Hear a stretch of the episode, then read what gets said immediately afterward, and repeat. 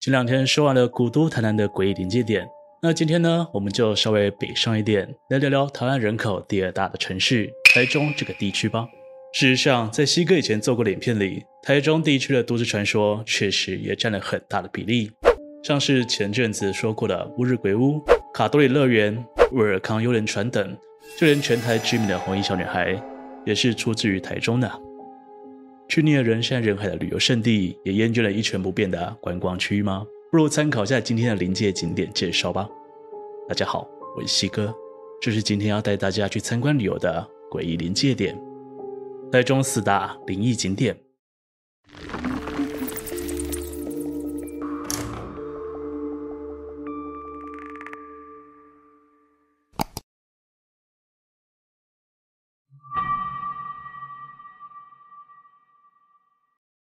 中英娱乐大楼曾经是台中最为时髦的住商大楼，一九七零年代正式启用。在这栋综合性娱乐大楼里，有百货公司、游泳池，以及当时台中人最爱去的旋转餐厅。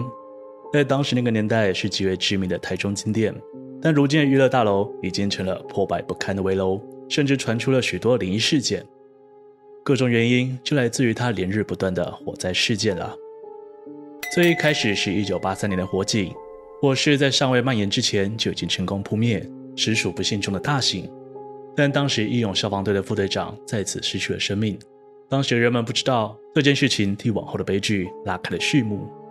一九九零年，祝融再次袭击了娱乐大楼，火势延烧了两个小时才得以控制。虽然云梯车成功将火势控制在四楼以下，但由于四楼有三温暖，五楼则是舞厅，这里的民众无法从火场里顺利脱困。最终是由消防人员深入火场，才成功将所有人引导出来。而这次的祝融之灾，出现了一名往生者，一名在三楼浴室里被浓烟呛死的无辜妇人。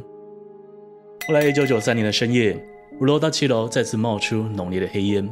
两百多名的员工与客人仍在舞厅内。虽然因为反应迅速，舞厅里的人们没有任何伤亡，但消防人员在五楼电梯里发现女性罹难者。而六楼的室内泳池里也发现了三名因浓烟而呛死的孩童。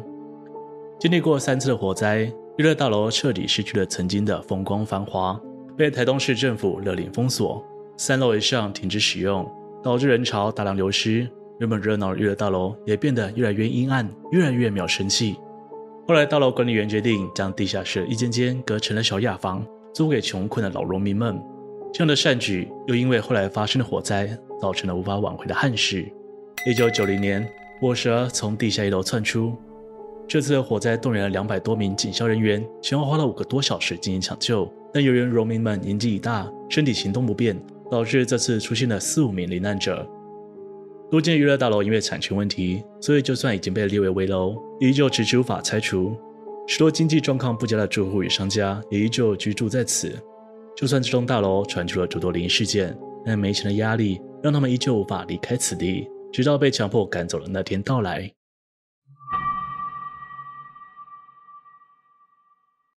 相信曾就读过中心大楼的观众们，肯定都听过自己学校的鬼故事，尤其是那间谣传被鬼王占据、发生多起跳楼意外的综合大楼。据说当年综合教学大楼建成时，不慎动到了当地鬼王的气。因此，国王占据大楼，并每年都会带走一条人命。加上整栋大楼的建成格局是风水学里的孤峰煞，因而让这里年年发生意外，并一跃成为台湾的猛鬼大学第一名。在综合大楼里，有两件事情最被广为流传。第一，就是每隔三层楼就会一层防止人们坠楼的安全网。据说最一开始只有一层防护网，但只要将防护网拿下来保养清洗，那几天就必定会发生跳楼事件。因此才增设多层防护网，以免憾事发生。另一件事情就是在综合大楼里有一部电梯特别邪门，任何搭乘此电梯的人都会发生意外，不管按下几楼，电梯最终都只会自动停在顶楼。而搭乘的师生们则会受到某种召唤，不自觉地踏出电梯，然后从顶楼的天井一跃而下。曾经就有一名教官说过，他有次看到身形瘦弱的学生在深夜的时候搭乘电梯到顶楼，并且靠近栏杆。于是，一边大喊“同学，你要干嘛”，一边紧跟在身后。而那名学生像是没听到一般，半个身子都趴在了栏杆上。教官立刻上前拦住学生，没想到受过训练的教官几乎拦不住身形瘦弱的学生，连自己都差点被拉下去。好在其他教官及时前来支援，才阻止了一次的悲剧。事后那名学生表示，他当下并没有任何记忆，只记得自己抱着书要去搭电梯，下一刻就跌坐在顶楼的地板上了。这台电梯一度被停止使用，被消防用铁板将门口整个焊死，并在电梯门的对面放上神明图像和佛经，以求进行镇压。虽然校方矢口否认这件事情，但那一起起的鬼故事依然流传在每个学生的口耳相传中。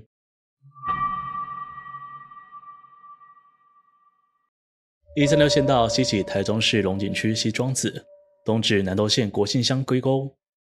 沿途风景清幽绝美，让这里在假日的时候总能看到许多前来欣赏美景的车友。但由于这里有许多大角度的弯道，也导致这里的交通事件频传，久而久之，自然也流传出了许多灵异事件。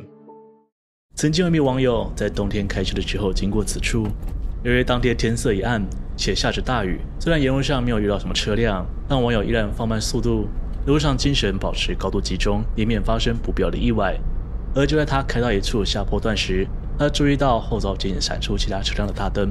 由于网友开的是货车，所以他想说稍微靠边一点，让后方的车辆通过。结果他看到身后的车辆以极快的速度迅速超车，并在前方直接九十度转弯，硬生生消失在网友的眼前。更可怕的是，当后方车辆超过网友时，他注意到驾驶座跟乘客座全是空的。甚至在超车的时候都没有听到引擎声，整台车就像是用飘的超过去。可最恐怖的是，直到网友驶离一三六县道前，一模一样的场景，一模一样的车辆，连续超车他五次，让他往后非到必要，再也不敢行驶一三六县道。一三六县道的灵异故事数不胜数，有兴趣的观众朋友也可以上网搜寻，或者是前往当地体会看看。但是记得要注意安全，避免意外发生，是最为重要的事情。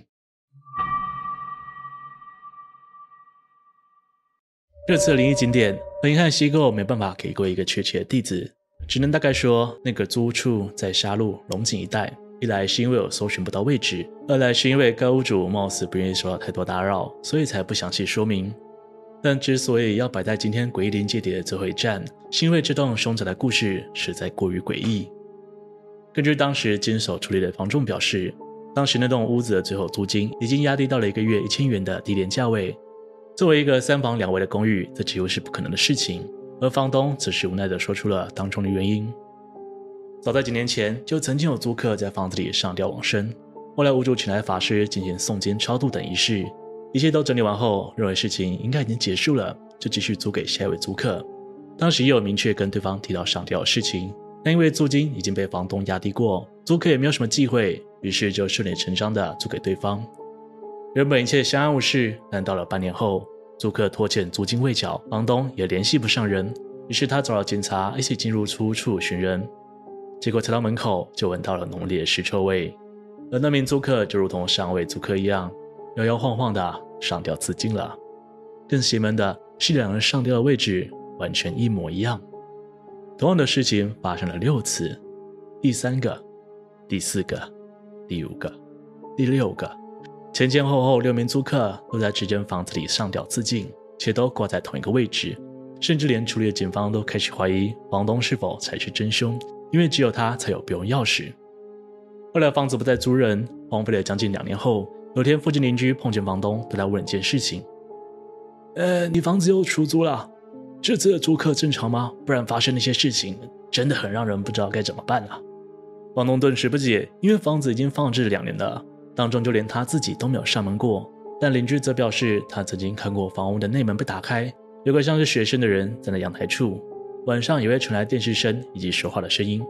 而住在楼下的邻居也说，他们有时候会听到楼上传来噪音，像是有人大力踩踏地板或者拖动椅子、摔东西的声音。当时房东认为，或许是有人偷偷闯入住民前的屋子，但后来跟一众邻居前往该房屋确认时，只看见屋子里铺满了厚厚的灰尘。完全不像是有人居住过的样子，吓得所有人赶紧离开。如今房子依旧没有出租或转卖，原本房仲已经替房东找了买家，对方是个投资客，对于这里发生的事情很感兴趣。但就在签约的当天，房东却后悔了，理由则让人们不寒而栗。真的对不起啊，不是我不卖，是因为我不想让你成为那房子里的第七人。希望大家也喜欢今天西哥岛的景点安排，不知道各位旅客是否玩得快乐呢？如果可以的话，欢迎大家下方留言关于今日旅游内容的看法，喜欢的人可以投个超级感谢，那对我来说是很大的鼓励哦。如果喜欢我的频道，请别忘了帮我订阅、按赞、分享，并且开启小铃铛，才不会错过最新的影片哦。我是西哥，我们下次见。